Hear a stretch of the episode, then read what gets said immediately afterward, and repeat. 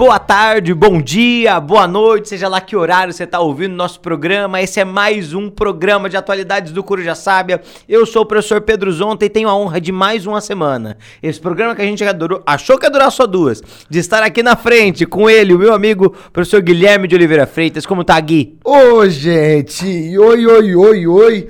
Como vocês estão? Que honra, que, que delícia, né? Tá aqui, que gostoso. Muito obrigado pela presença. Agradeço muito todo mundo que acompanha a gente, viu? É super da hora mesmo, obrigado mesmo.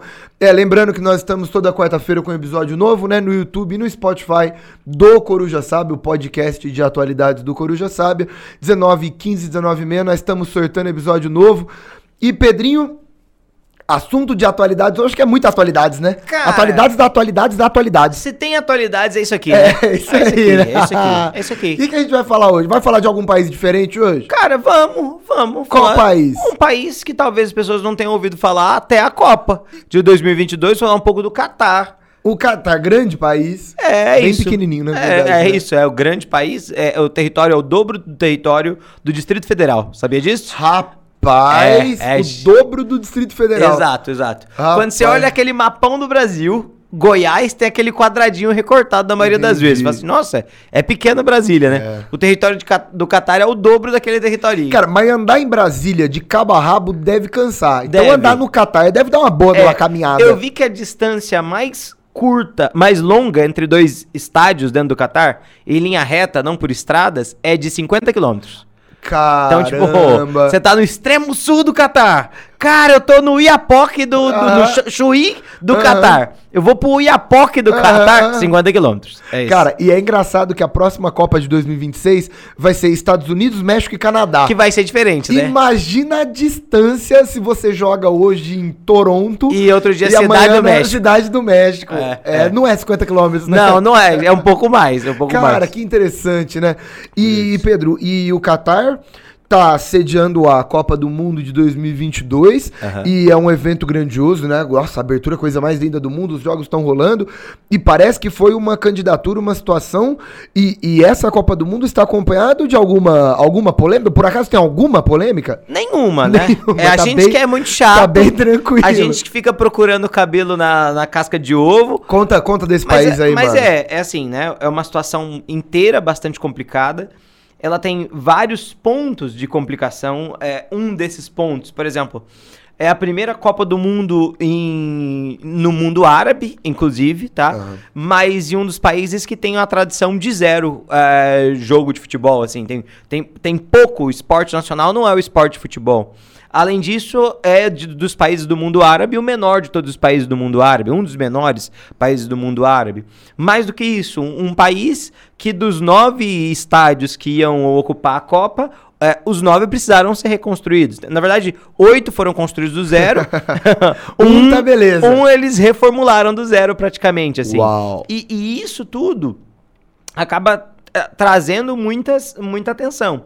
E também a ideia de que, olha, existiam candidaturas mais fortes. Os Estados Unidos tinham se candidatado. A Inglaterra, A Inglaterra virou um bicho, tinha se né? candidatado. E, e aí, no momento em que houve essa escolha, uma série de reportagens apuraram denúncias de corrupção com sérios indícios de que algumas das pessoas que votaram pelo Qatar receberam um dinheirinho ali por fora dinheirinho. para que a- a- aceitassem isso. Ma- A fama da FIFA não é de corrupção. Eu, eu, eu tava pensando nisso nesse programa, assim. Talvez Cara, fosse interessante é- fazer um programa da história da FIFA, tá ligado? É difícil, né? A história dessas entidades futebolísticas que envolveram um número absurdo de dinheiro, porque o futebol no mundo hoje, pensando em América do Sul, pensando em Europa, É o esporte- gira um dinheiro assustador. É o então, esporte mais popular do mundo, né? A história da FIFA é delicada, como a história da CBF no Brasil é uma Sim, história delicada.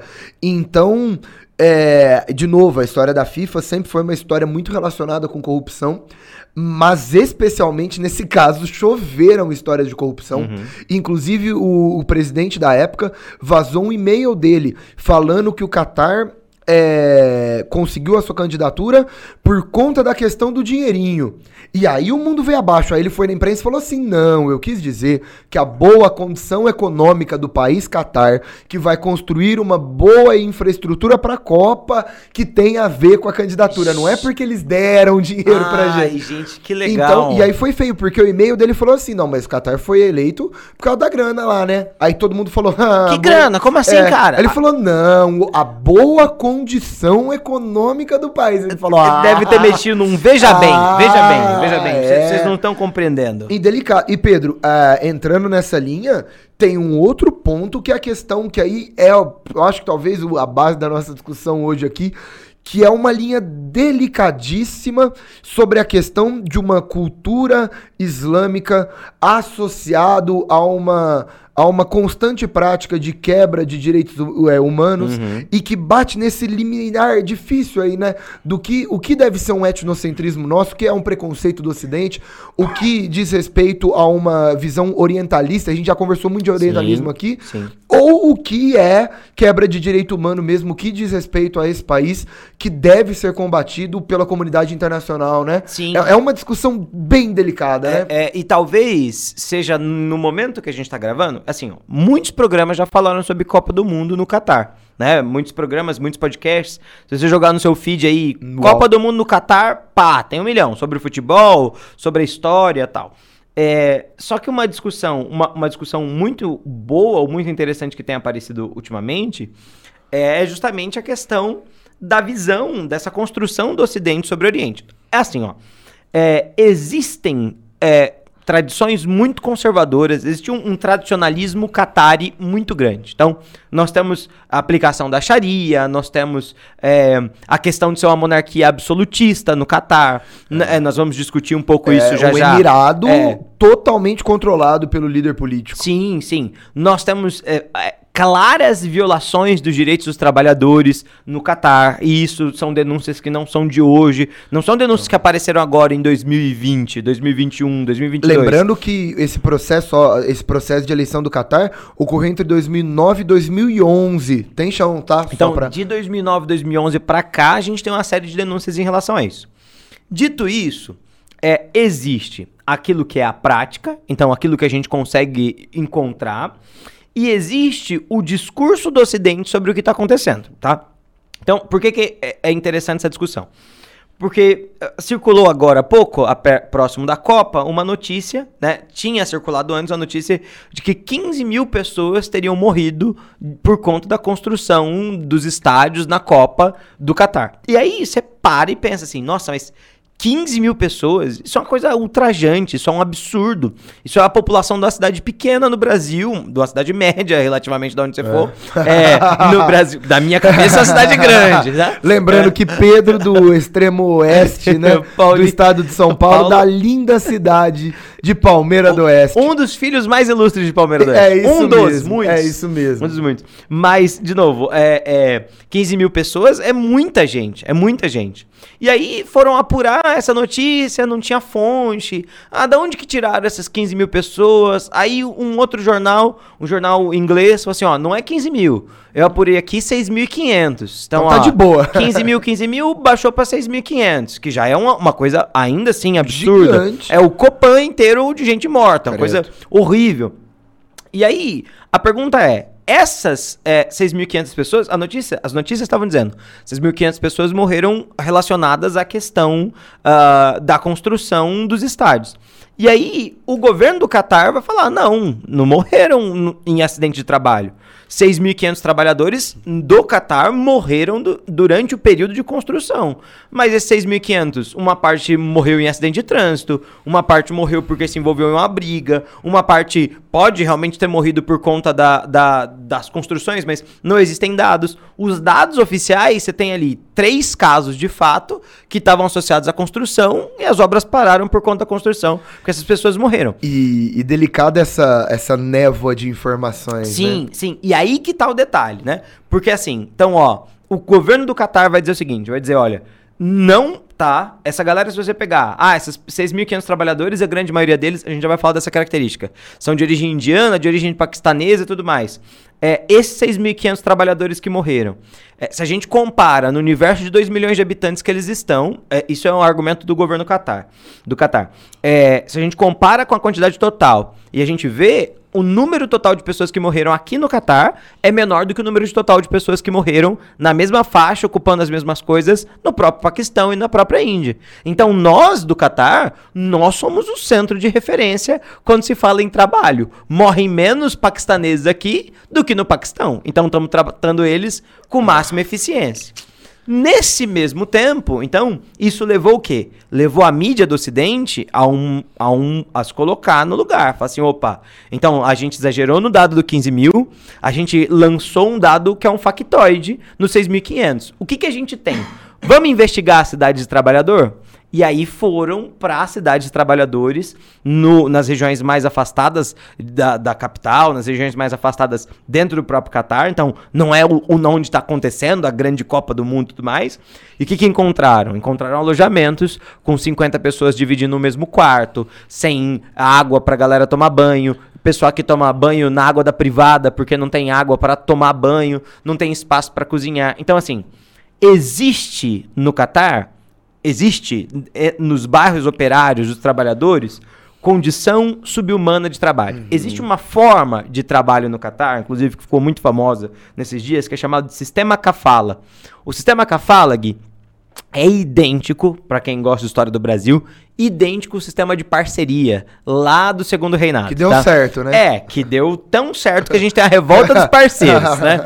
E aí o que, que é isso? Aquela ideia de que o contratador te contrata e fala, ó, pode vir, que é tudo nas minhas costas, você não vai pagar transporte, você não vai pagar abrigo, fica tranquilo, você vai é ganhar o um salário. E, e como foi no Brasil, é, no sistema de parceria, no Catar a acusação foi a mesma, né? Que é de uma servidão involuntária. Exato. E é isso, te remete a essa servidão que você tá preso a um lugar e você não consegue se desvincular daquele lugar. Porque sim, tudo é de graça, mas a hora que você chega, você tem o quê? Uma dívida que você precisa pagar. Então, na verdade, o próprio salário não entra, porque as pessoas não recebem esse salário. E você não consegue se desvincular desse lugar, Exato. né? E para você sair de um lugar para o outro dentro do Qatar, se você está vinculado ao sistema Kafala, você precisa de autorização da empresa. Então, ó, você não pode, eu, mas eu tenho os meus documentos. Não, mas a sua empresa não te autorizou a sair.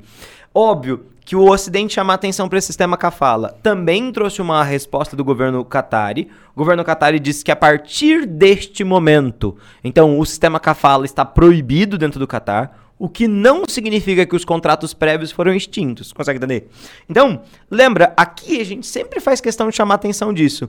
Dessa briga que existe de narrativas. De um lado, a gente tem o Ocidente sempre carregando a mão a mais. Porque vamos, vamos, ser, vamos ser sinceros, a condição de vida do imigrante é, latino-americano nos Estados Unidos também não é boa. E se a gente quisesse criar uma, uma notícia, ou se a gente quisesse destacar isso, a gente poderia fazer isso a qualquer momento. Seja na administração Trump, na administração Biden, o tratamento com imigrante sempre é uma coisa terrível nos Estados Unidos. Mas um, dois errados não faziam certo.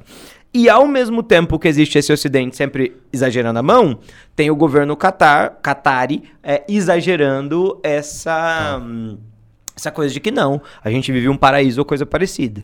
E é esse o equilíbrio difícil das nossas notícias. Quando, quando o presidente e o diretor da FIFA saíram na última entrevista, foi logo antes da, da Copa começar, se eu não me engano, é, ele deu uma entrevista e aí o diretor foi lá e naquela linha de manifestações de apoio às populações LGBT que ia mais e aí o diretor foi e falou que ele era gay também e que o Qatar não fazia nada de errado, que tinha que entender, aí foi delicado.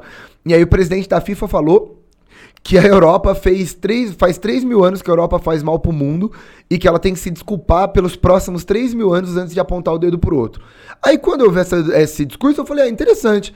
E aí veio o final do discurso dele, mas ele devia ter parado aí, né? Não sei se você viu, viu o discurso Sim, dele. Vi. Ele falou assim que ele mesmo sempre sofreu muito na Europa, uhum. porque ele é ruivo. Sim, terrível. Aí, na Suíça, é, né? É, na eu Suíça como um parece, ruivo na Suíça. Parece que ruivo na Suíça. Então é. aí eu, eu falei, Ih, meu amigo errou. Então é delicado, Pedro. E fazendo um, um adendo à sua fala, Lembrando, acho que a gente já conversou disso quando a gente falou aqui de China, quando a gente falou do Sudeste Asiático, quando a gente já falou de, de Oriente Médio.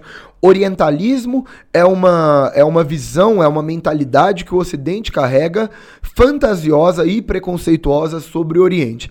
E isso explode lá no século XIX, na história, né? Quando a gente vai falar do darwinismo social, sobre o homem branco europeu, o etnocentrismo, o eurocentrismo, que aí a gente carrega uma visão de que o Oriente, ele é.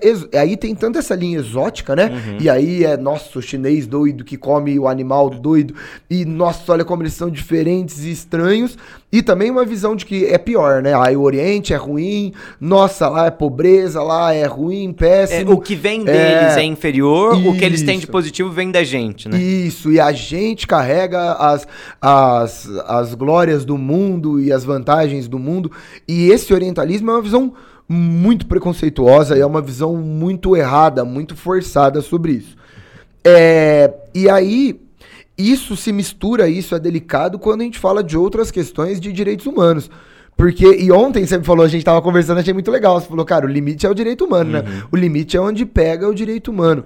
Então é delicado julgar essa situação do Catar, porque a gente tem que tomar cuidado para que lado que é um julgamento da cultura uhum. e para que lado é um julgamento do que realmente deve ser combatido. Sim. Eu acho que é esse ponto.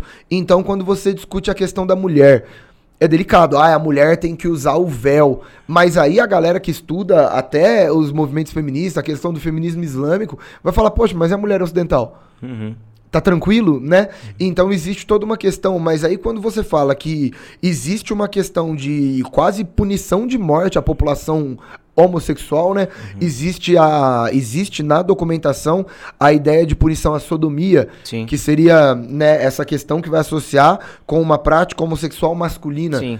Isso é delicado de verdade. Sim, sim. Quando você fala de uma lei que estabelece chibatada, que estabelece pena, né, de apedrejamento, é, o, o, é delicado. O, o, argumento deles, inclusive, né, é, é, eles vão dizer o seguinte, olha, é a, a, nossa lei, a legislação prevê pena de morte, prevê, né, a lei do Catar, prevê pena de morte para casos de sodomia, sodomia, aí eles vão dizer o seguinte, mas já faz bastante tempo que a gente não aplica pena de morte, é só prisão perpétua. Aí você fala assim...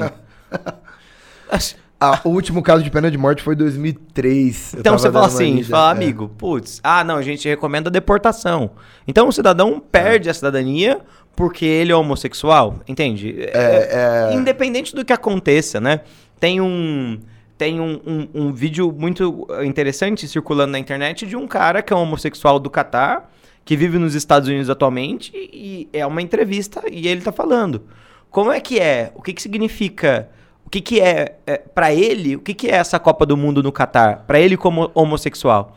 E aí ele fala assim, ó, na minha concepção, imagine que tem uma casa que tem crianças e essas crianças sofrem abuso dos pais, abuso psicológico. Então, elas apanham a todo momento, tal, e elas têm um, um código hiper estrito e se elas saem desse código, elas vão apanhar terrivelmente.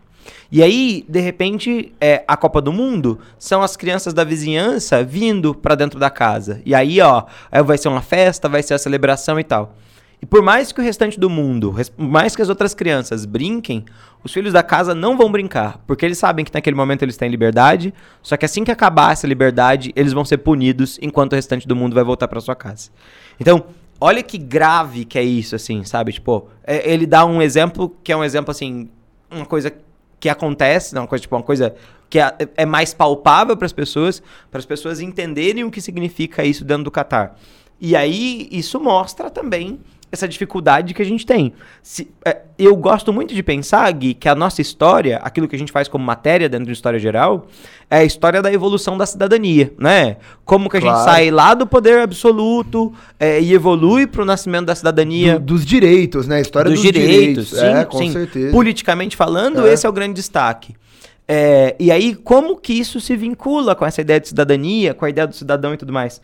E no caso do Catar, a gente está falando de novo de uma monarquia absolutista, que tem uma constituição desde bem recente, 2008, se eu não me engano, a constituição uhum. do Catar, é uma Constituição que promete a criação de um parlamento e tudo mais, mas em que não existe cidadania. A, a base de apoio até hoje do Emir são 35 pessoas, 35 pessoas escolhidas por ele. Escolhidas por ele, exato, exato. E aí a, a promessa é, nós vamos abrir isso aqui, mas não, mas não. Então, é, é tudo diferente daquilo que a gente pensa. Porque a gente olha para o governo e a gente fala assim, não, o governo representa o interesse da população. A população não pode permitir que tal coisa aconteça. Não, é como se o, o Qatar fosse uma propriedade particular do emir do Qatar, do, do, desse grupo e não mais saísse, sabe? É, e é isso, né? É isso. É essa a ideia central, eu acho. Eu não coloquei, É eu, eu não tô encontrando É isso. O nome Ah. da família. Al, Artani. Artani, isso. Al-Thani. Al, Al- é, Aham. Al-Artani. É isso, é isso. Isso, Ô isso. Pedro, vamos tentar, eu acho que dá pra gente fazer um, um bloquinho aí, uma passagenzinha, pra gente ver da onde que vem, a, a gente traça um pouco desse histórico do que que é o Qatar e da onde que vem esse Qatar, o que que você acha? Pode ser. Fechou? Então vamos rodar a nossa primeira vinhetinha aí, bora lá. É hora. Pedrinho, é, a gente tava conversando, até, tava até dividindo, né?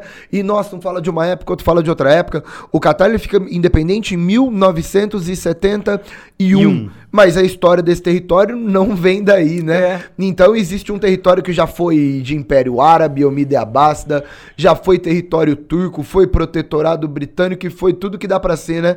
Conta um pouquinho dessa história pra gente. Cara, tem várias coisas que são interessantes sobre o Catar. A primeira dessas coisas muito interessantes é. Ninguém sabe exatamente quem são os Qatari. A, a- da onde vem o nome Catar? Esse é um nome registrado por um, filósofo, por um historiador romano.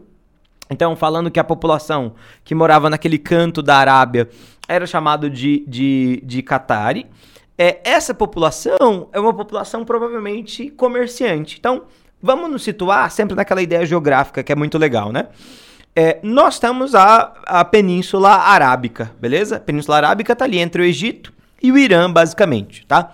De um lado eu tenho o Mar Vermelho, do outro lado eu tenho o Golfo Pérsico, beleza? Geograficamente tá certo, Gui? Me corrige Tá. que eu tenho grande chance de Muito estar errado. bonito. Não, é, Maravilhoso. é Península Arábica, Mar Vermelho, Golfo Pérsico, é Exatamente. isso.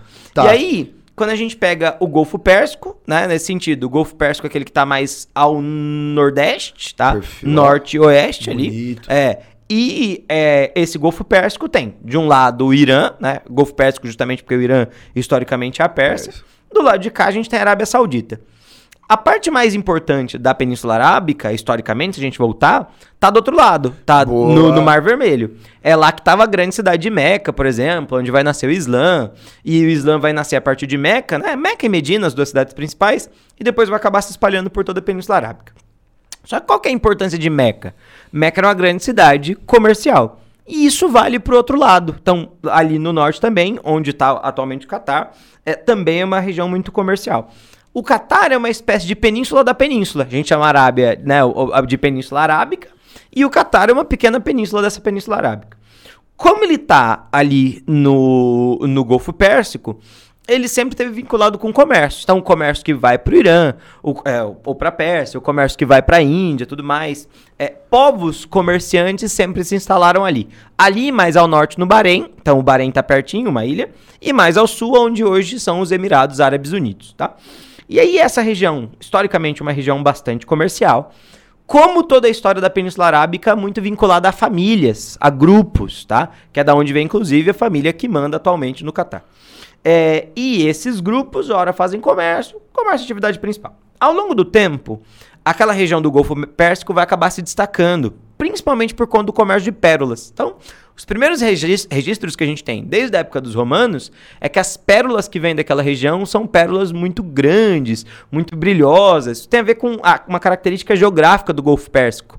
Ele costuma ter águas mais rasas, excelentes para a criação perlífera, para a criação de pérolas. Enfim, sempre teve uma história vinculada com pérolas, mas nada muito poderoso. Não um comércio gigantesco, mas um comércio relativamente local, relativamente interessante. Bom, quem teve interesse primeiro por esse um interesse maior por essa região, por conta do comércio, mais do que pelas pérolas, foi o, ah, o Império Turco-Otomano. Então, a- partir do 1800, o Império Turco-Otomano vai fazer uma presença cada vez maior lá. Lembrando que portugueses já haviam feito comércio com essa região, os próprios ingleses também. O Império Turco-Otomano vai no 1800 tentar fortalecer o seu domínio sobre a região, principalmente a partir do 1850.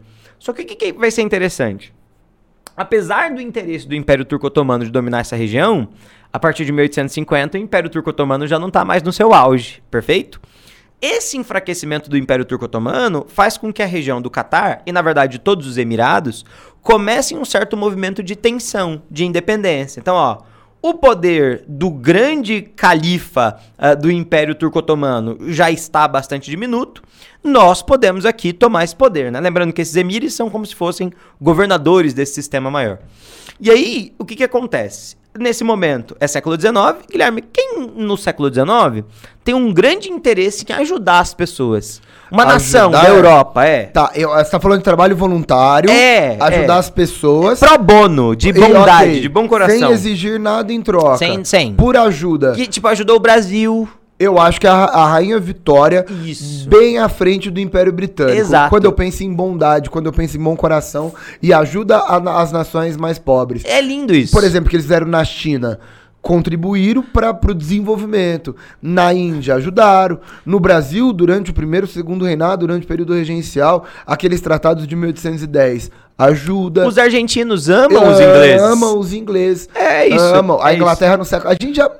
É impressionante a quantidade de vezes que a gente já falou bem da Inglaterra no século XIX. São nesse, impérios, são nesse podcast. É isso. Não tem como, Pedro, basicamente não tem como passar pelo século XIX sem falar dos horrores do imperialismo britânico, né? Exato, exato. E aí, essa Inglaterra, a partir do 1890, vai cada vez mais e mais é, é, a, a ampliar essa sua proximidade com o, o, o Qatar, na verdade com toda a região ali, principalmente com as famílias que, que mandavam na região, e vai ser nesse meio tempo que os otomanos vão começar a se desfazer das suas possessões. Já ali por volta do 1915, 1915, a presença do império ali é bem pequena. Ainda não acabou o Império Turco-Otomano. Ele só acabaria em 1920, na década de 1920, 1922 é o é ano. Isso aí.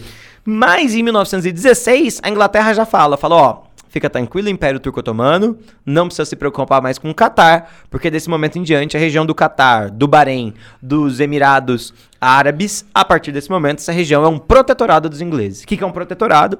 Uma região que tem um certo governo autônomo, mas a Inglaterra tem uma influência direta. As elites vão estudar na Inglaterra e vice-versa, tá?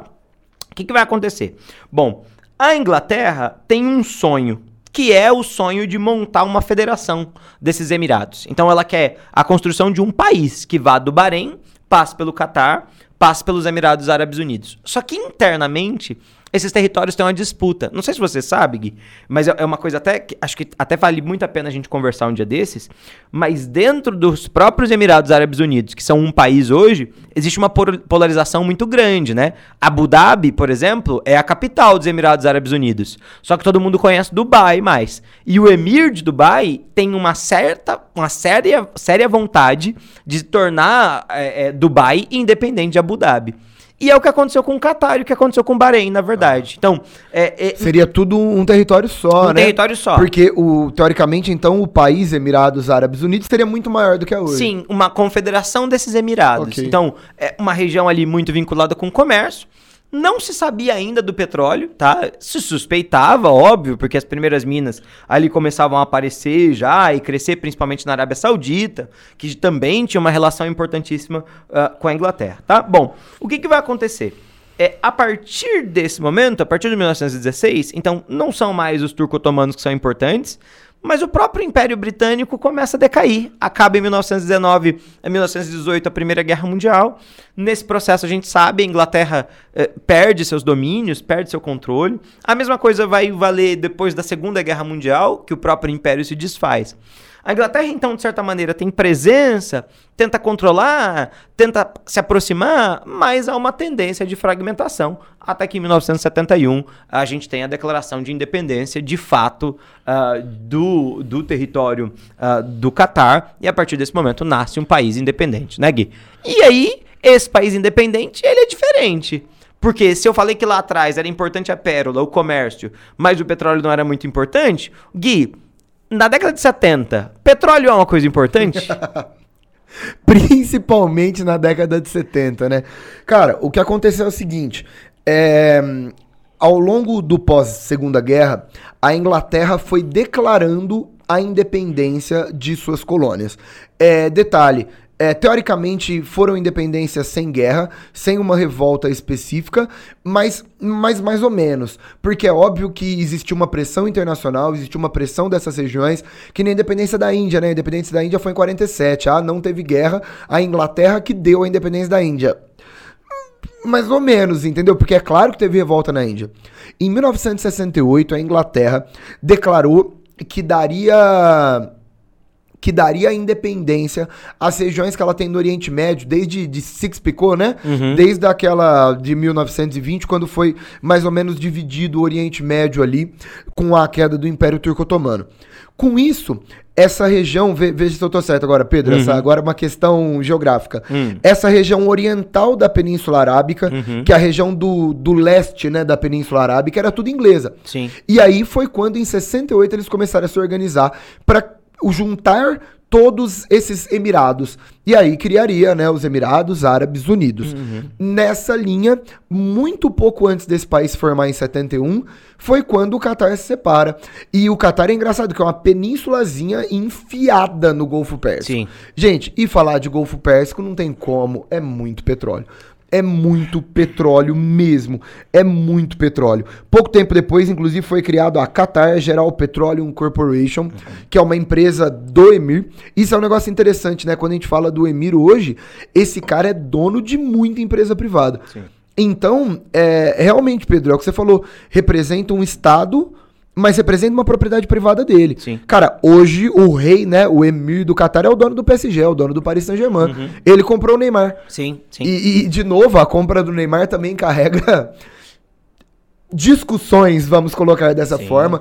E ele tem um bilhão de empresas e todas essas bilhões de empresas carregam discussões e levantamentos sobre a Ética. é, eu tô tentando achar a palavra aqui.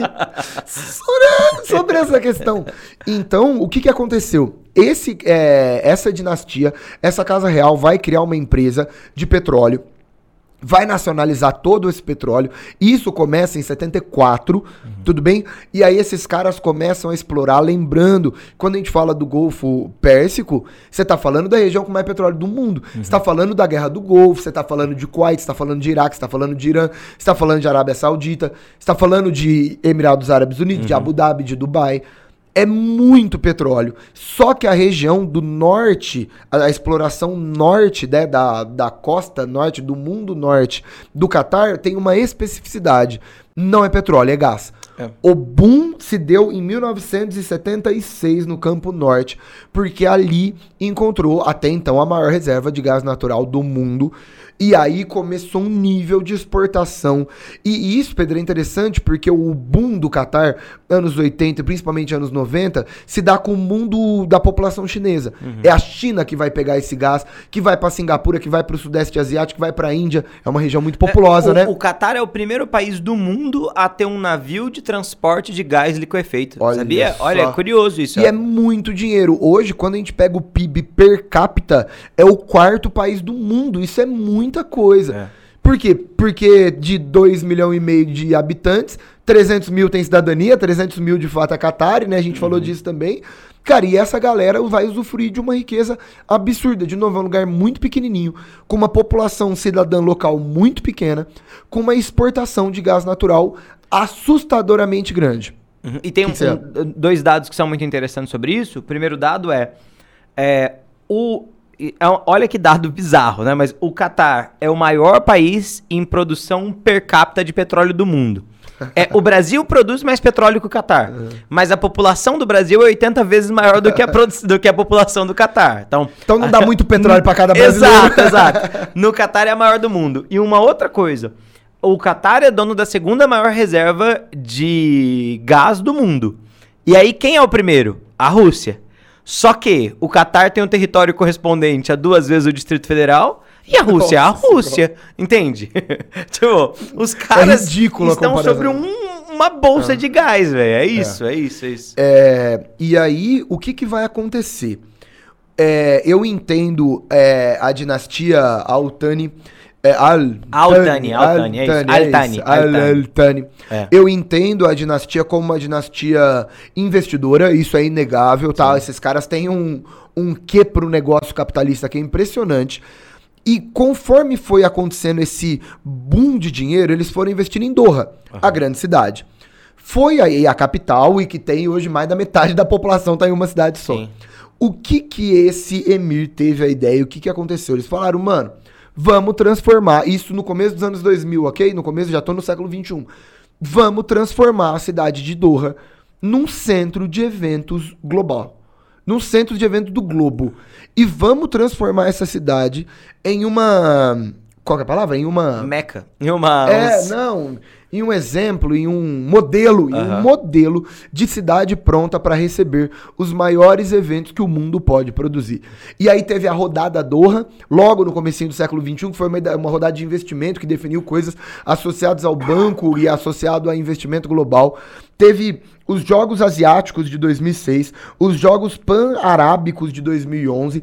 Esses cara, Doha já tá na fila para as Olimpíadas e a- acredite, daqui a pouco vai ter Olimpíadas, Olimpíadas de ali. inverno, né? É, Olimpí- Não, brincadeira. a, temperatura, a temperatura mínima possível em Doha é 16 graus. Que beleza. Não vai ter inverno, não vai, vai ter, ter. neve, vai ter Vai.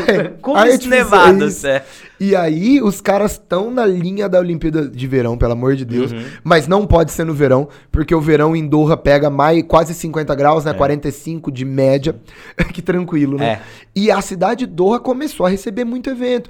Então vai ter negócio do Banco Mundial. Quando vem em Doha, vai ter rodada de investimento é lá, vai ter jogos bababã é lá, vai ter bababã. Foi nessa que em 2009 eles bota- bota- botaram a cidade para ser uma das candidatas, a cidade representando o Catar, claro, para receber a Copa do Mundo de 2022. Ô Gui, e é, é interessante é, é, acompanhar escutar você falar disso, porque tem muito a ver com aquela ideia do soft power, da influência, né? Um país se faz presente pela sua força militar, o hard power, então é o caso da Rússia, que o que vai mobilizar acima de tudo é essa ideia do hard power, a dureza, a invasão da Ucrânia, a ameaça nuclear constante, é, as novas tecnologias militares, bélicas.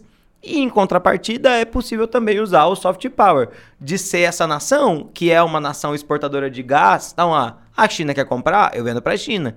O mundo ocidental quer comprar, eu vendo para o mundo ocidental. É, e, e- e- e o Qatar se coloca como esse mediador. E mais do que isso, tem um outro detalhe interessante, que os próprios árabes, é, é, o próprio mundo árabe tem uma certa reticência com o Qatar.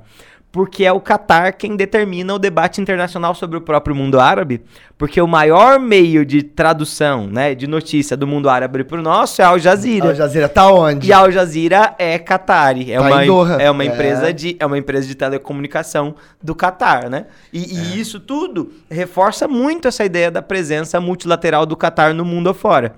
É, de novo, e aí que tá a ideia do contrassenso, né? É ao mesmo tempo isso e ao mesmo tempo é, é, tem essa série de problemas que a gente apontou aqui várias vezes, né? De um lado foi, do outro não foi, É, parece, é, né? é. É, Enfim, foi nessa que em 2009, né, eles soltaram a candidatura do Qatar. Em 2011 saiu o resultado, eles foram escolhidos e tá recebendo a- uma das copas mais polêmicas, né? Os países mais cara até a mais hoje. cara. Os países europeus foram muito envolvidos com essa questão de é, de manifestação política. A FIFA tá tentando podar isso de todos os jeitos, podou as camisetas, né? É, as discussões, mas não tem como. Pedro, e, e separar futebol de política é uma bobeira, é impossível, né? O mundo não funciona desse jeito. Não, não. Eu lembro da Copa do Mundo. é, que foi na Argentina no meio, em 78, no meio do boom da ditadura militar, cara. Sim. Aquilo lá foi. Sim. Então, e a de 70, né, no Brasil, que o Brasil foi tricampeão no México, Sim. e o Médici vai usar isso a seu favor. A Copa do Mundo de 50, o do Dutra aqui no Brasil, primeira vez que o Brasil tava se jogando ali pro mundo. é, a história das Copas tá direcionado à história da A geopolítica. segunda Copa do Mundo é na Itália fascista do Mussolini, assim como a Olimpíada. Depois, é, né, Na é. Alemanha nazista de Hitler, né? É verdade, em É, 36? 36, né? é, é, é 36, 38 a, a É. coisa a- na Alemanha, a Olimpíada da Alemanha, Isso, 36 36, a aham. Copa da Itália. É, e aí, o, o que, que- isso tudo faz parte dessa ideia, né, é, é, no geral, um evento como esse, a Copa do Mundo e as Olimpíadas, é, elas sempre são vistas no mundo como uma espécie de corolário de uma política. Então, ó, eu fiz tudo que eu fiz e aí na Copa do Mundo eu mostro tudo aquilo que eu fiz Cara, pro restante do a mundo. última, as últimas Olimpíadas na China. Exato, exato. Foi a China falando, olha o que, que a gente faz. E foi um espetáculo. Pra gente isso é um pouco estranho, por quê? Porque no Brasil a gente teve Copa do Mundo e Olimpíada e o Brasil entrou numa recessão econômica inacreditável. Poxa, Mas, na visão de quando elas foram compradas, de quando elas foram pedidas, melhor que compradas, né? No, É, sentido- no mundo. No, no- não que não seja, não né? seja, acabamos de Não discutir quero ser leviano, mas quando isso foi. Quando isso veio pro Brasil, a ideia é, ó, isso aqui é, o- é a, é a coroação dos anos finais desse, de- dessa, desse plano econômico do Brasil, que faz o Brasil crescer nos anos 2000, no começo dos anos 2000, mas que depois vai ter um efeito negativo. É, o que é curioso, né? Então, de novo, por que fazer a Copa do Mundo no Catar? Porque os catares querem mostrar pro mundo, olha, isso aqui é o nosso poder, isso aqui é o que a gente construiu, e mais, é abertura para investimento. Porque tem um outro detalhe interessante em relação ao mundo árabe. O mundo árabe tenta, ultimamente, mudar a sua posição, porque a fortuna do mundo árabe se esgota quando o petróleo se esgotar. E aí, por quanto tempo mais esse império existe? Então, ou eu mudo a minha fórmula econômica, ou eu mudo, repagino a minha figura, me abro para o ocidente, tento desenvolver uma indústria, mudo minha sociedade, ou o destino é a decadência do petróleo significará a decadência da minha própria sociedade. O que é uma coisa curiosa, né? É, é tipo, seria a comparação com a riqueza de Roma. No momento que decai a escravidão, decai a riqueza do próprio Império Romano. E é meio que um medo. Existe. Eu já vi.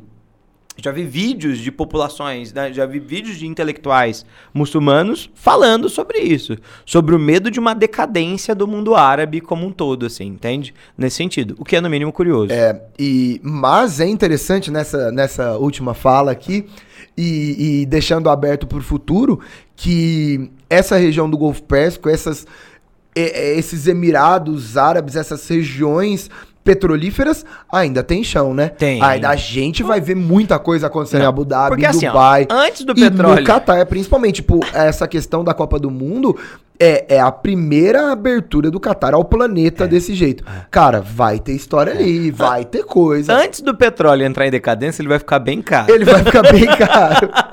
Então tem chão pra gente ver, né? Tem, Pedrinho, é isso aí? É Tá isso. feito? Falando, Excelente, rapaz? excelente. Fechou? Esses são os temas principais, São. né? Não tem apontamento, porque a história não se realizou ainda, mas é isso. é Vamos ideias. ver o que espera.